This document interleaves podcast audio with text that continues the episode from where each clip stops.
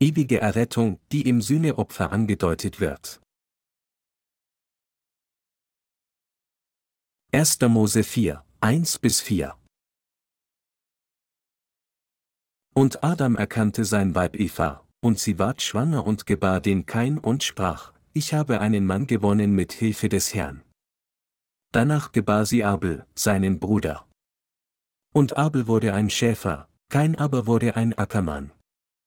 Es begab sich aber nach etlicher Zeit, dass Kain dem Herrn Opfer brachte von den Früchten des Feldes, und auch Abel brachte von den Erstlingen seiner Herde und von ihrem Fett.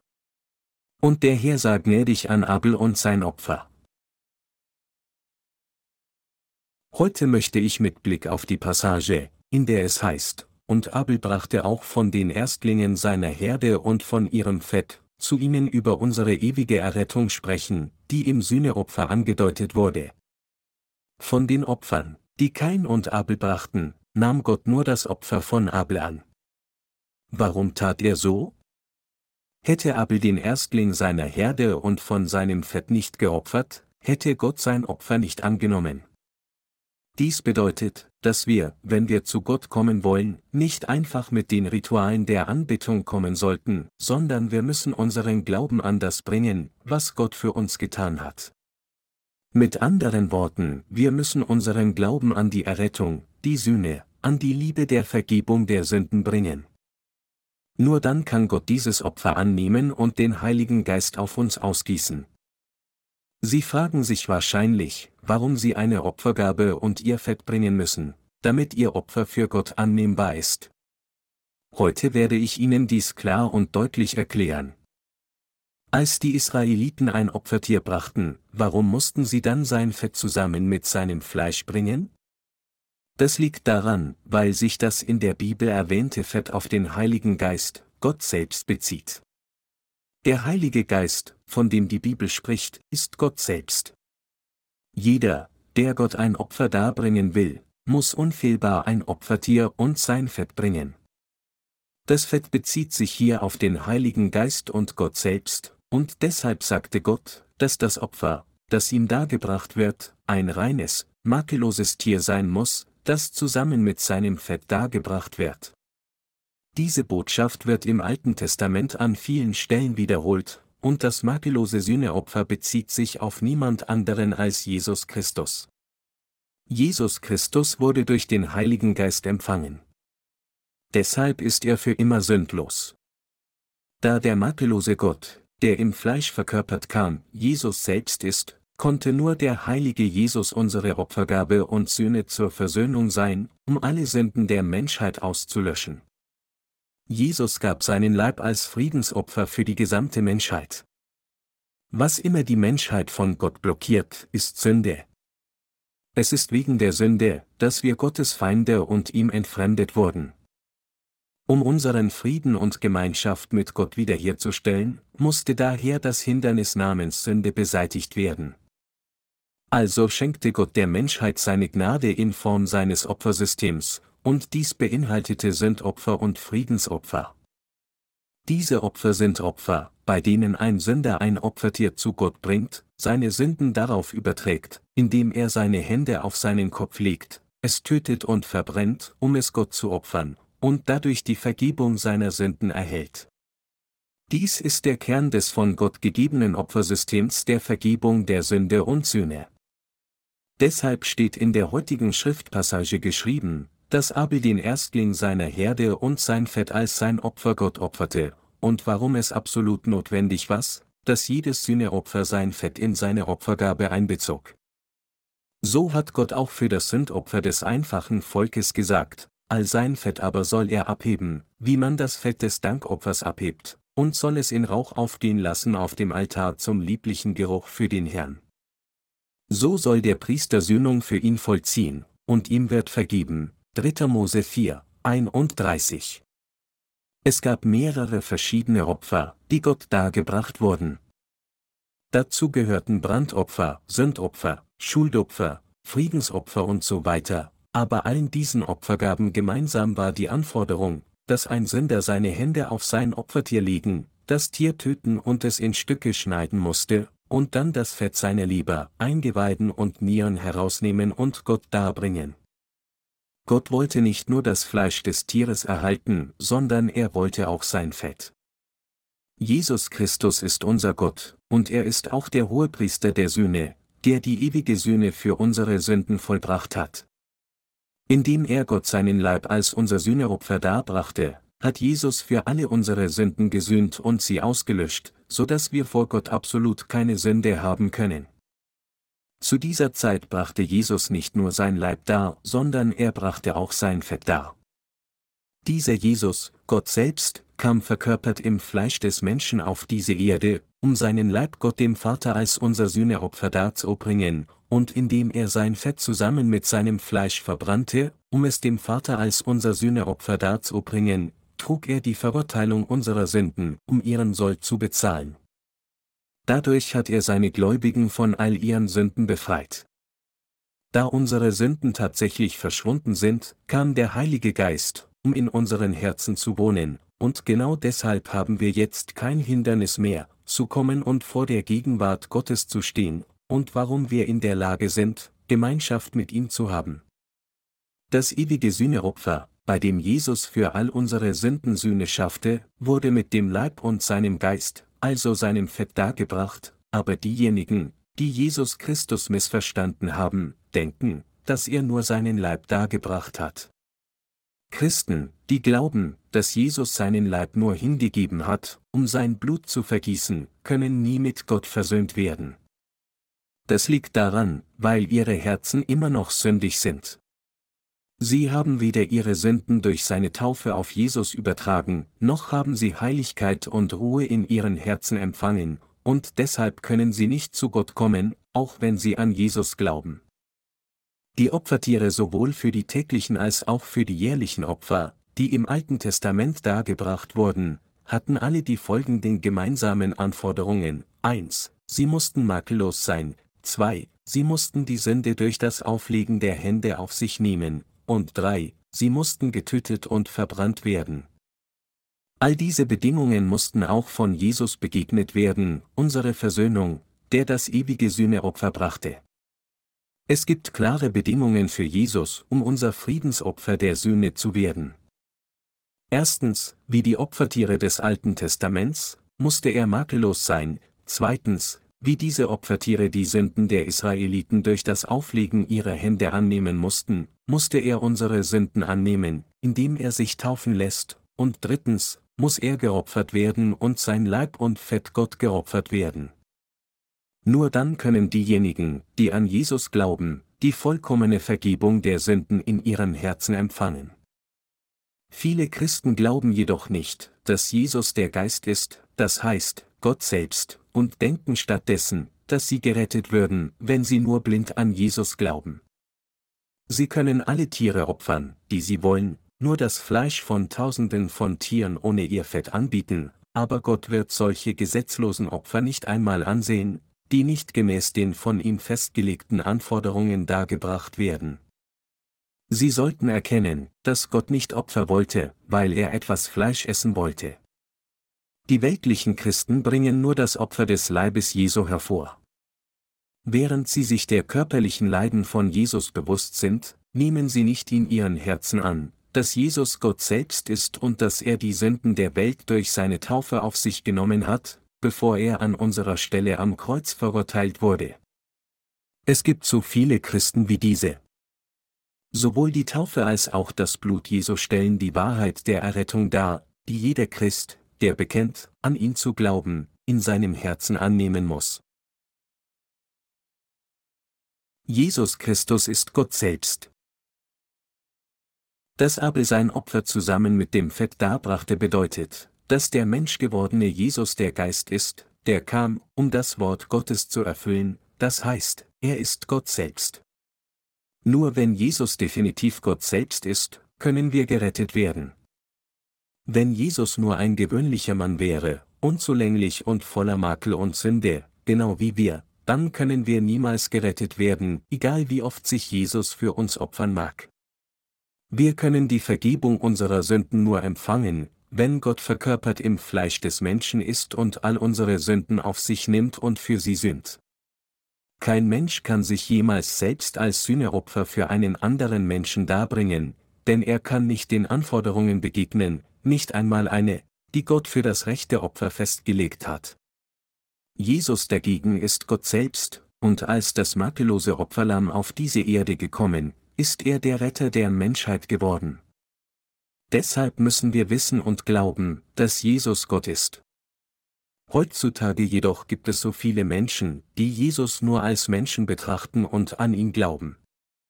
Keine anderen als diese Menschen bringen nur den Leib des Opfertieres ohne sein Fett dar. Solche Menschen können nicht von ihren Sünden gerettet werden, selbst wenn sie an Jesus glauben. Nur diejenigen, die wissen und glauben, dass Jesus Gott selbst ist, dass er im Jordan getauft wurde, um alle unsere Sünden auf sich zu nehmen, und dass er an unserer Stelle verurteilt wurde und den stellvertretenden Sühnetod am Kreuz erlitt, können von den Sünden der Welt gerettet werden. Es war, um uns von den Sünden der Welt zu befreiten und zu retten, als wir wegen unserer Sünden zur Hölle bestimmt waren, dass Jesus die Sünden der Welt auf sich nahm und unsere Opfergabe wurde. Weil Jesus die Sünden der Welt annahm, indem er die Taufe auf seinem makellosen Leib empfing, ging er ans Kreuz und bezahlte all den Sold unserer Sünden, indem er stellvertretend sein Blut zum Tode vergoss. Um unsere Sünden auszulöschen, benutzte Gott Jesus Christus als Friedensopfer der Sühne, ließ ihn die Missetaten, Scham, Flüche und Leiden der Sünder annehmen und den Sühnetod tragen. Mit anderen Worten, Gott hat das ewige Sühneopfer vollbracht, damit jeder, der daran glaubt, gerettet werden kann. 1. Mose 4 zu 5 sagt, dass Gott, kein und sein Opfer nicht gnädig ansah. Kein hatte die Frucht des Feldes als sein Opfer zu Gott gebracht. Gott nahm dieses Opfer gerade deshalb nicht an, weil es kein Leben hatte, das heißt, es hatte weder Blut noch Fett. Das Blut der Opfergabe vergibt die Sünden der Menschen. Und es ist, wenn wir das Blut des Opfers der Versöhnung zusammen mit seinem Fett Gott darbringen, dass wir von Sünde befreit werden. Weil wir Menschen voller Makel sind, nimmt Gott nicht irgendetwas aus unserem eigenen an.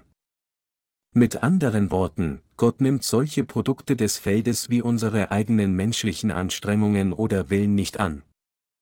Wenn wir die Mauer der Sünde niederreißen wollen, die uns von Gott trennt, dann müssen wir ihm unser Opfer gemäß dem Opfersystem darbringen, das er uns gegeben hat, aber weil es für uns unmöglich ist, jeden Tag so Opfer darzubringen, nahm Gott seinen eigenen makellosen und sündlosen Sohn als unser Friedensopfer der Sühne und löschte damit für immer ein für allemal unsere Sünden aus. Das alttestamentliche Opfer, das tägliche Sünden erließ.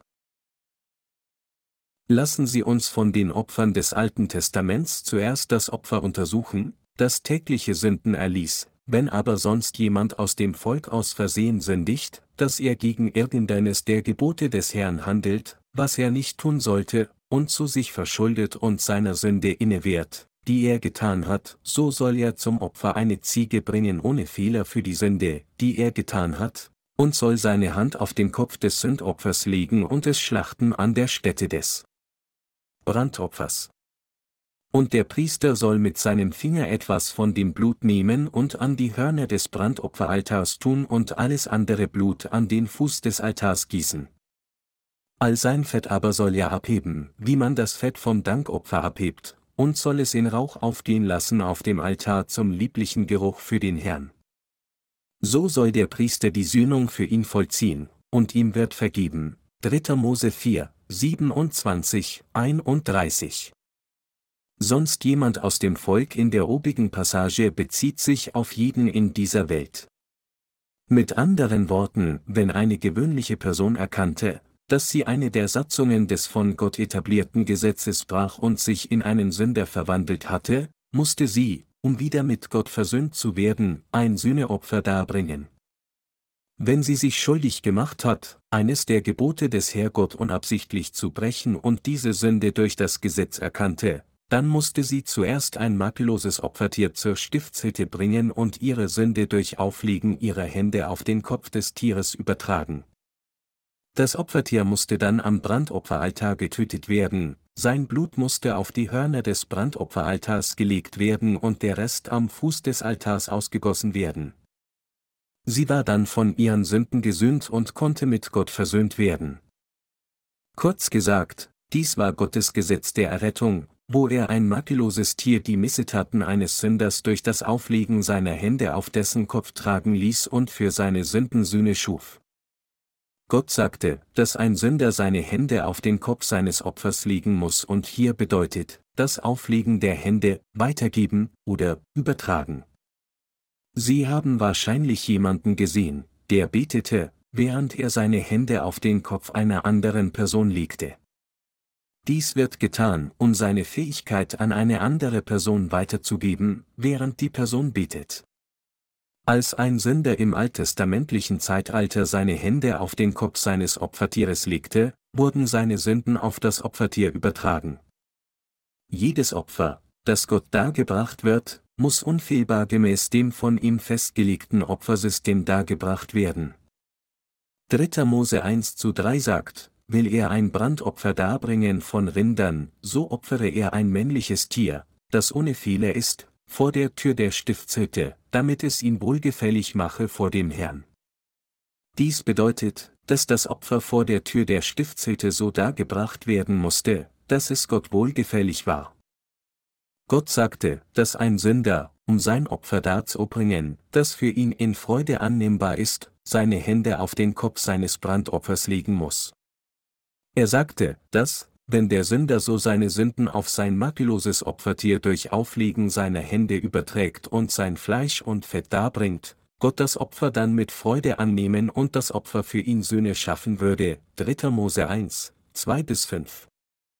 Als die Menschen des Alten Testaments die Vergebung ihrer täglichen Sünden erhielten, mussten sie alle ihre Sünden unfehlbar auf das Opfertier übertragen, indem sie ihre Hände auf seinen Kopf legten, es töten, ihm Blut abziehen, sein Fett abheben, es in Stücke schneiden und es dann Gott darbringen. Und das Blut dieses Opfers wurde zuerst auf die Hörner des Brandopferaltars gelegt. Die Hörner des Brandopferaltars beziehen sich auf die Bücher des Gerichts, die alle vor Gott begangenen Sünden aufzeichnen, Jeremia 17, 1, Offenbarung 20 Uhr und 12 Minuten. Das Blut des Opfers auf die Hörner des Brandopferaltars legen bedeutet, von den Sünden erlassen zu werden, die in Büchern des Gerichts vor Gott aufgezeichnet sind. Als die Israeliten Gott opferten, blutete das Tier, das ihre Sünden annahm, und starb an ihrer Stelle, und deshalb taten sie dieses Blut, das mit dem Preis des Lebens bezahlte, auf die Hörner des Brandopferaltars legen.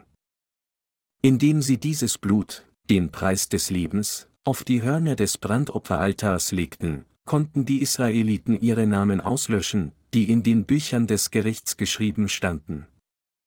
Weil der Sold der Sünde der Tod ist, bestätigte er, als Gott das Blut des Opfers sah, dass es den Sold der Sünde bezahlt hat.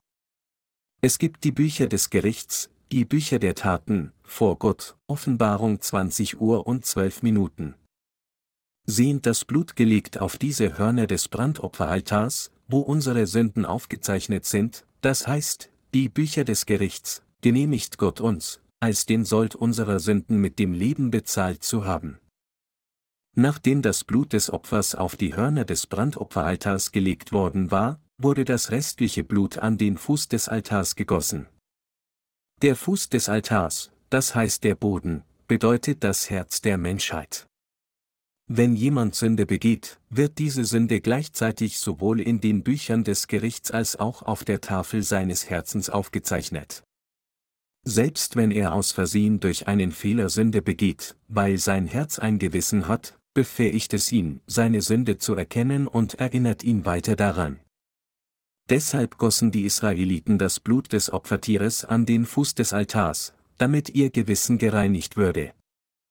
Als die Israeliten, die Gott opferten, das Blut ihres Opfers sahen, erkannten sie, ich hätte mein Blut vergießen und so sterben sollen, aber Gott ließ zu, dass das Opfertier an meiner Stelle starb, und dankten Gott für diese Sühnerettung. Mit anderen Worten, sie dankten Gott aus tiefstem Herzen für seine Liebe der Erlösung. Jeder, der Sünde hat, muss verdient sterben. Doch weil Gott die Menschen liebte, konnte er sie nicht einfach töten. Deshalb hat unser gerechter Gott das Opfersystem der Söhne gegeben, wodurch die Sünden der Menschheit auf ein Tier übertragen wurden, und das Tier wurde anstelle der Menschheit getötet. Dadurch befähigte Gott die Israeliten, die Vergebung ihrer Sünden zu empfangen.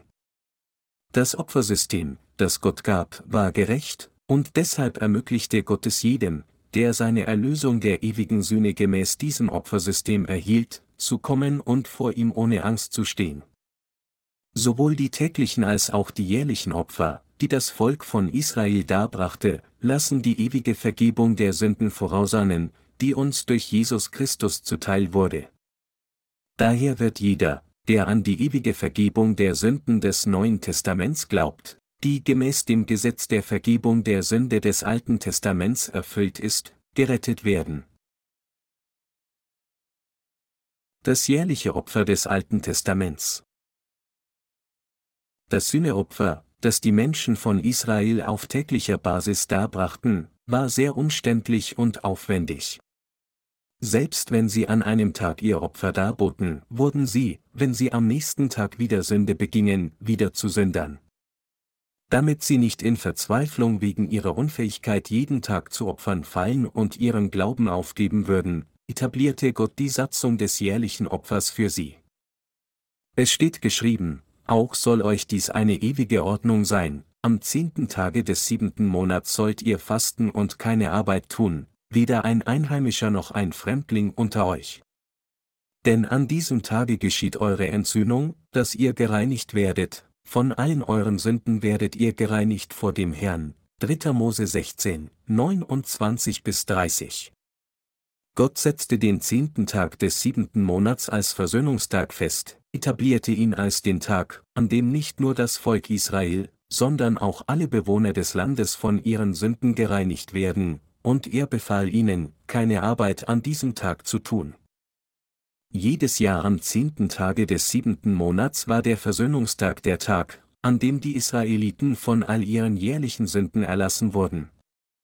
An diesem Versöhnungstag war es der Hohepriester Aaron, nicht irgendein gewöhnlicher Priester, der das Opfer im Namen des Volkes Israel darbrachte. Als Opfertiere mussten zwei makellose Böcke gebracht werden. Nachdem sie über die zwei Böcke das Los warfen, wurde einer in der Stiftshütte geopfert, während der andere vor den Augen des Volkes Israel geopfert wurde. Aaron legte seine Hände auf den Kopf des ersten Bockes, tötete ihn, nahm sein Blut in das Allerheiligste und sprengte diesen Blut siebenmal gegen und vor die Bundeslade, das heißt den Gnadenthron. Dass das Blut siebenmal gesprengt wurde, ist auch bedeutend.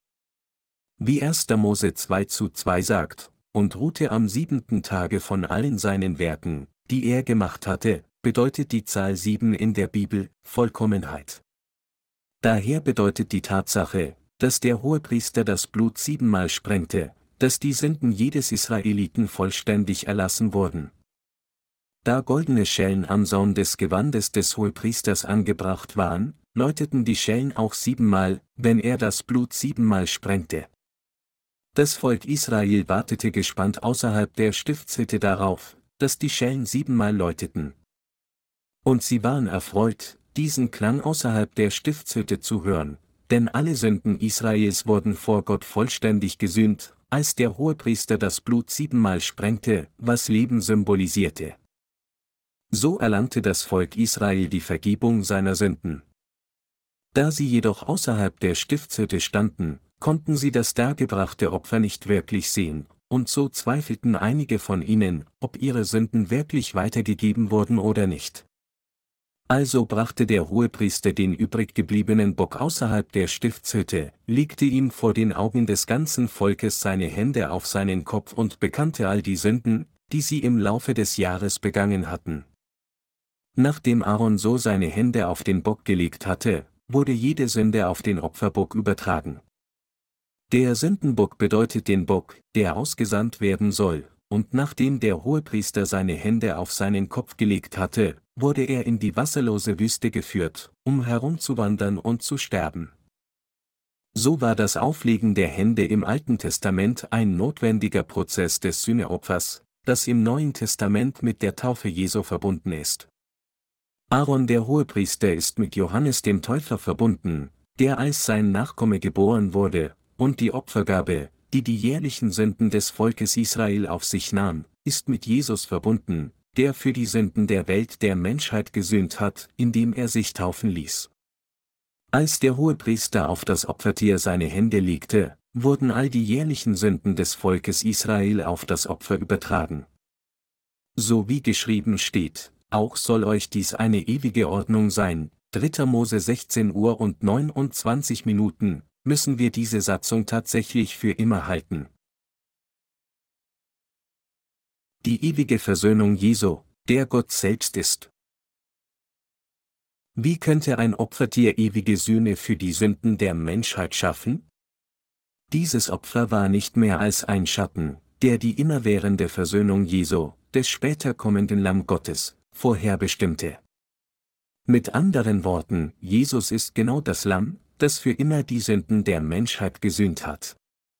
Als Jesus die Sünden der Welt durch seine Taufe auf seinen heiligen Leib nahm, schaffte er ewige Sühne für all die Sünden der Welt.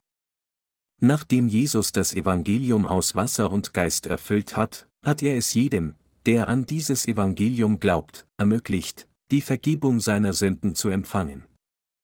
Jesus ist genau Gott, der gekommen ist, um uns Menschen von all unseren Sünden zu retten. Matthäus 1, 21 bezeugt deutlich den Zweck, zu dem Jesus auf diese Erde kam, dem sollst du den Namen Jesus geben, denn er wird sein Volk retten von ihren Sünden. Um diesen Willen Gottes zu erfüllen, begann Jesus seinen Dienst des Auslöschens der Sünden der Welt, als er 30 Jahre wurde. Wenn wir uns Matthäus 3, 15 zuwenden, sehen wir, wie Jesus Johannes dem Täufer befiehlt, ihn zu taufen, indem er zu ihm sagt, lass es jetzt geschehen. Denn so gebührt es uns, alle Gerechtigkeit zu erfüllen. Dies bedeutet, dass es für Jesus passend war, getauft zu werden, um all die Sünden der Menschheit auszulöschen. Wenn Aaron der Repräsentant des Volkes Israel war, ist Johannes der Täufer der Repräsentant der gesamten Menschheit.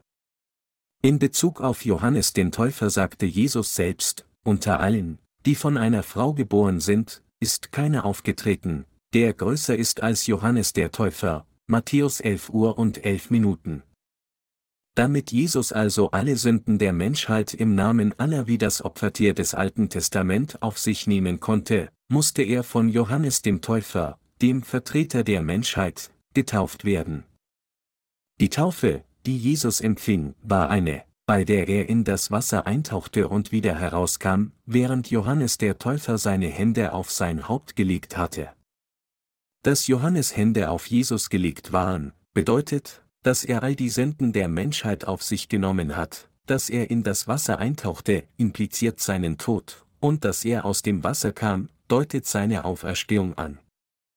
Im Alten Testament war es durch das Auflegen der Hände, dass das Volk Israel seine Sünden auf sein Opfertier übertrug, und dieses Heil der Sühne wurde im Neuen Testament durch die Taufe, die Jesus empfing, vollendet. Warum wurde Jesus getauft? Es war nicht, weil er demütig war, dass er getauft wurde, sondern es war, um alle Gerechtigkeit zu erfüllen, dass er die Sünden alle auslöschte, indem er die Sünden der Welt auf sich nahm.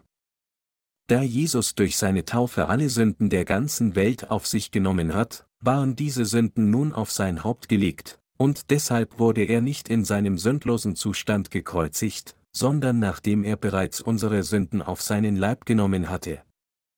Das ist, wie unsere Sühne ordnungsgemäß erfüllt wurde. Mit anderen Worten, genau wie die Bibel sagt, aber er ist um unserer Missetat willen verwundet und um unserer Sünde willen zerschlagen. Jesaja 53, 5, war es genau wegen unserer Sünden, dass Jesus verwundet und zerschlagen wurde, und sein Tod war, um all den Sold unserer Sünden zu bezahlen.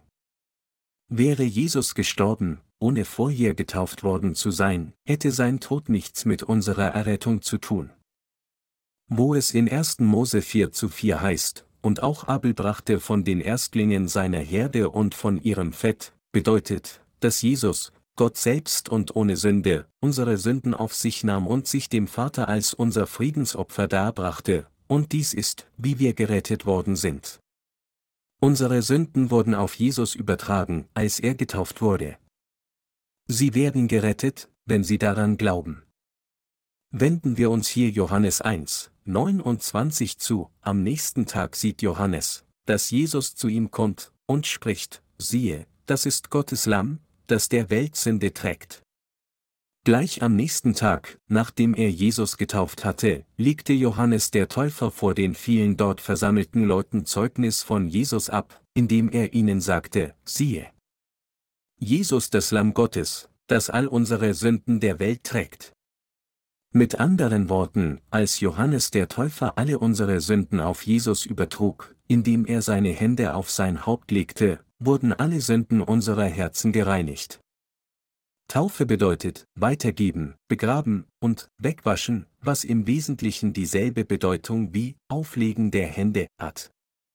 Durch seine Taufe hat Jesus all unsere Sünden auf sich genommen, jede einzelne Sünde, die wir seit unserer Geburt begangen haben und die wir bis zu dem Tag, an dem wir sterben, begehen werden. Selbst wenn wir einen Fehler machen, sind wir immer noch frei von Sünde. Der Himmel wird nicht durch unsere eigenen Taten betreten, sondern wir können ihn betreten, indem wir mit unserem Herzen glauben, dass Jesus alle unsere Sünden weggenommen hat. Es gibt keine Sünde in dieser Welt. Das liegt daran, weil Jesus bereits alle Sünden der Menschheit ein für allemal weggenommen hat. Während also alle ohne Sünde sind, gehen unzählige Menschen immer noch mit all ihren unversehrten Sünden geradewegs zur Hölle, weil sie nicht glauben, dass Jesus alle ihre Sünden weggenommen hat. Diejenigen jedoch, die richtig an Jesus glauben, sind gerecht, denn sie haben die vollkommene Vergebung ihrer Sünden durch Glauben an das Evangelium aus Wasser und Geist erhalten. Wer keine Sünde hat, ist eine gerechte Person. Als Jesus sein Leben für uns hingab und sein Blut an unserer Stelle zum Tode vergoss, rief er laut, es ist vollbracht. Johannes 19 Uhr und 30 Minuten, so hat Jesus die Sünden dieser Welt ein für allemal ausgelöscht. Die Bibel schreibt im Präsensperfekt, dass Jesus Christus durch das ewige Sühneopfer, das er mit seinem eigenen Leib dargebracht hat, für immer diejenigen vollendet hat, die geheiligt werden, Hebräer 10 Uhr und 14 Minuten. Für uns, die an diese Wahrheit glauben, gibt es für immer tatsächlich keine Sünde mehr.